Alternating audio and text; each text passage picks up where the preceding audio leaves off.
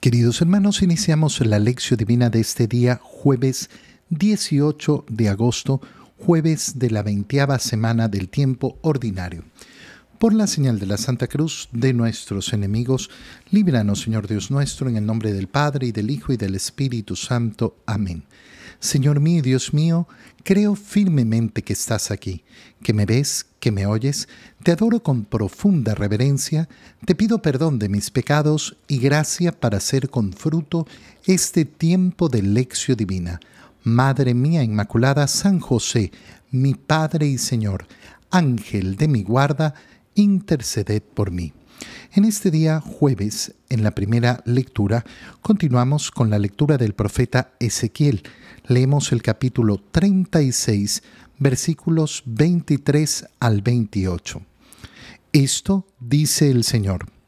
Yo mismo mostraré la santidad de mi nombre excelso, profanado entre las naciones, profanado por ustedes en medio de ellas, y reconocerán que yo soy el Señor, cuando por medio de ustedes les haga ver mi santidad.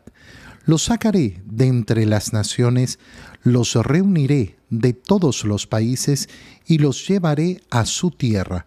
Los rociaré con agua pura y quedarán purificados. Los purificaré de todas sus inmundicias e idolatrías. Les daré un corazón nuevo y les infundiré un espíritu nuevo. Arrancaré de ustedes el corazón de piedra y les daré un corazón de carne. Les infundiré mi espíritu y los haré vivir según mis preceptos y guardar y cumplir mis mandamientos. Habitarán en la tierra que di a sus padres, ustedes serán mi pueblo y yo seré su Dios. Palabra de Dios. En esta primera lectura de este día jueves, al continuar con esas profecías del profeta Ezequiel, vemos el anuncio de esa salvación extendida a todas las naciones, a todos los pueblos. Yo, yo mismo, mostraré mi santidad, la santidad de mi nombre excelso. Estas palabras son profundísimas. ¿Por qué? Porque la antigua alianza está basada en los enviados del Señor, en los embajadores del Señor, los siervos del Señor, es decir, los profetas, aquellos que son enviados en nombre del Señor y que hablan en nombre del Señor. Pero dice el Señor que ya no va a utilizar profetas, sino que Él mismo va a mostrar su santidad. Claro, estas palabras no se pueden entender en profundidad en la antigua alianza. Yo mismo mostraré mi santidad. ¿Será que el Señor se va a aparecer de una manera, eh, de una manera gloriosa eh, y nos mostrará su luz y su resplandor? Pero resulta que a la luz de la nueva alianza, estas palabras se vuelven tan bellas y hermosas. ¿Por qué? Porque es el mismo Dios el que se hace hombre, en Jesucristo nuestro Señor. Y entonces efectivamente en un hombre que es a la vez Dios, se muestra esa santidad del nombre excelso de Dios.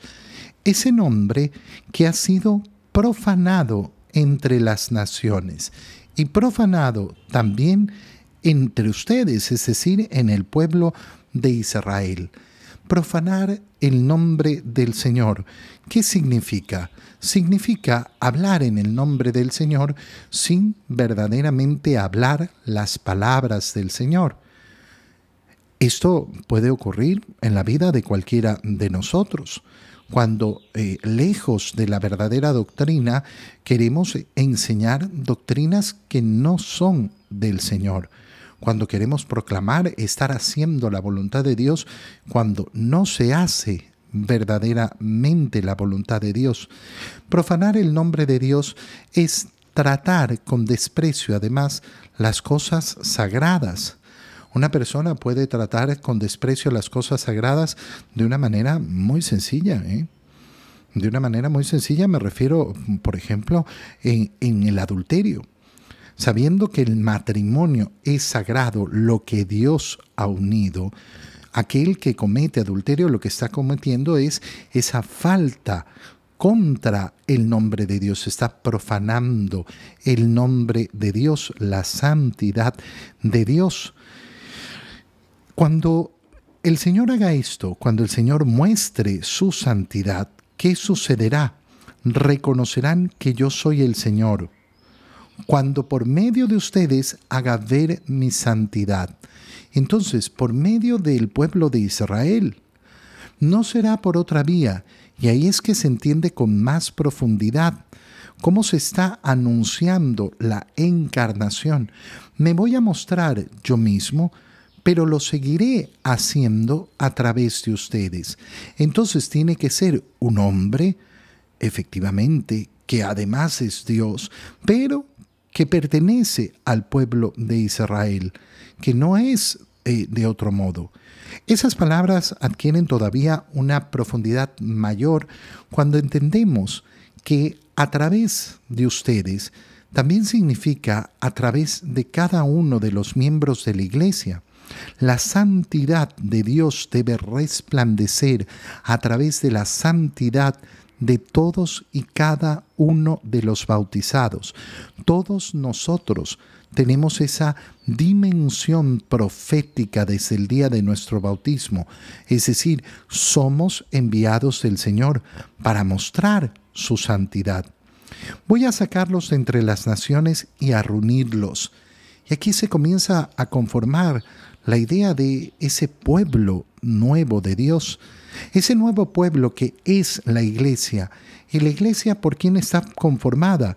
Por miembros de todas las naciones, reunidos, es decir, unidos, unidos en una sola fe, a pesar de que no estamos en una sola tierra.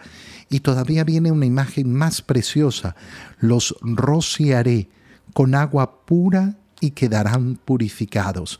Fíjate cómo se anuncia el bautizo. Ese bautizo de verdadera purificación, de verdadera transformación del ser. Pasar de ser una criatura de Dios a ser un hijo de Dios. Los purificaré de todas sus inmundicias e idolatrías, porque eso significa verdaderamente ser hijo de Dios, estar purificado de todas nuestras inmundicias, de todos nuestros pecados y de todas nuestras idolatrías. Les voy a dar un corazón nuevo. Esto, eso es lo que sucede en el bautizo, ¿eh? que a veces no, no, lo vemos, no, no, no somos capaces de darnos cuenta de la grandeza, de la inmensidad de lo que hemos recibido. Les daré un corazón nuevo Aquel que ha sido bautizado tiene un corazón nuevo con el cual puede efectivamente vivir a la altura, a la verdadera altura de los hijos de Dios, y les infundiré un espíritu nuevo. Les voy a infundir un espíritu nuevo. Y ese espíritu que sabemos es el Espíritu Santo, ese espíritu que nos hace clamar Abba, Padre y arrancaré de ustedes ese corazón de piedra, les daré un corazón de carne. ¿Qué significa ese corazón que no es capaz de amar por un corazón que es capaz de amar del mismo modo que ama Jesucristo, es decir, del mismo modo que ama Dios? Les infundiré mi espíritu y los haré vivir según mis presentes preceptos, guardar y cumplir mis mandamientos. Qué bonito es darnos cuenta que cuando cumplimos los mandamientos, cuando nos esforzamos en vivir la ley de Dios, ¿Qué es lo que estamos haciendo? Estamos engrandeciendo en nosotros el don que Dios nos ha dado. Habitarán en la tierra de sus padres, serán mi pueblo, y yo seré su Dios.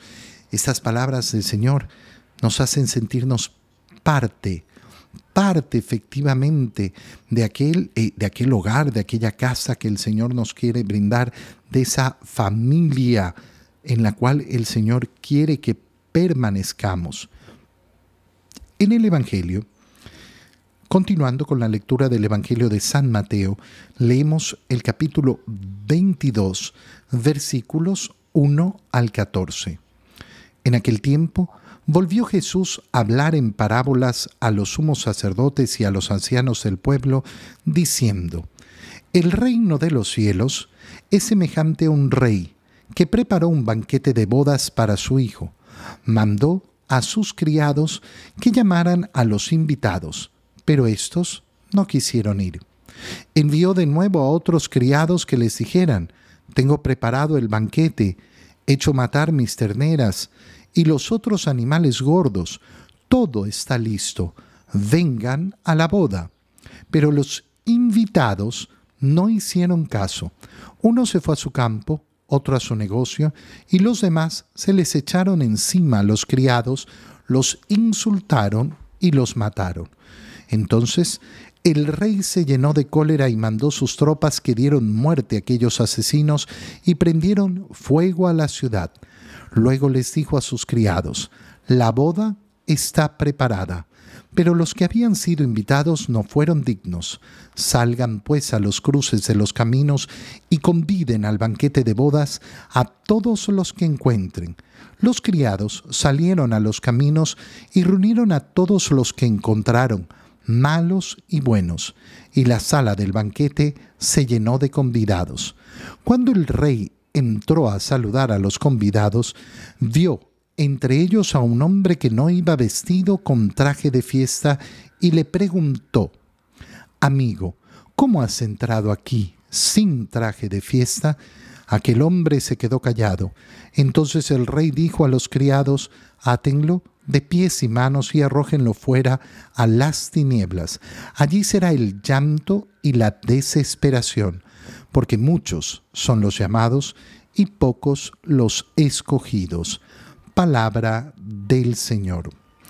Recuerda que lo que leíamos en el Evangelio de ayer va en perfecta relación con la continuidad que tiene el Evangelio y con la parábola que leemos hoy. El Señor les ha presentado a sus discípulos esa parábola en la cual el dueño de la, eh, de la viña sale a buscar trabajadores a toda hora, hasta cuando falta nada para que se acabe el día de trabajo, y a todos da un denario como recompensa, esa invitación del Señor. Ahora, ¿qué se nos presenta? Se nos presenta esta nueva parábola que le dice a los sumos sacerdotes y a los ancianos del pueblo, comparando el reino de los cielos con un rey que preparó un banquete de bodas para su hijo. Mira la imagen, porque esta imagen es verdaderamente preciosa. El rey ha preparado un banquete de bodas para su hijo. ¿Cuál es la relación que tiene esto con eh, la eh, vida de nuestro Señor Jesucristo? La crucifixión de nuestro Señor es el banquete de bodas que fue antecedido por la celebración de la última cena que eh, se antepone, pero eh, lo que hace la última cena es justamente disponer lo que se iba a realizar en la cruz. ¿Qué quiere decir esto?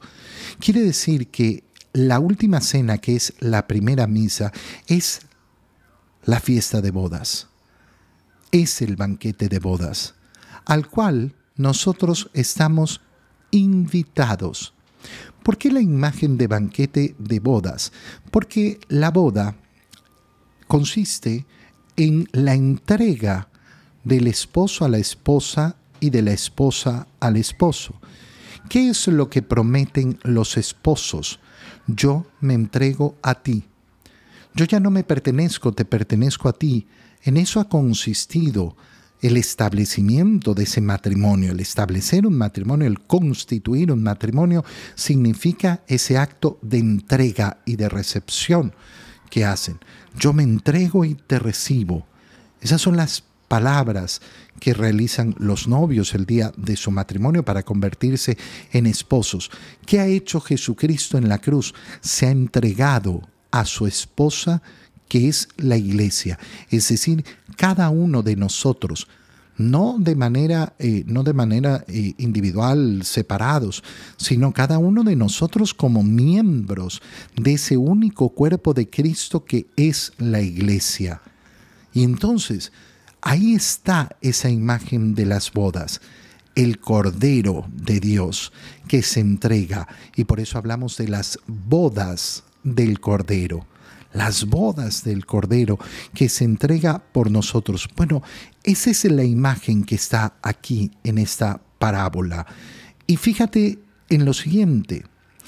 Eh, esas bodas, eh, ese banquete, ¿quién va a asistir?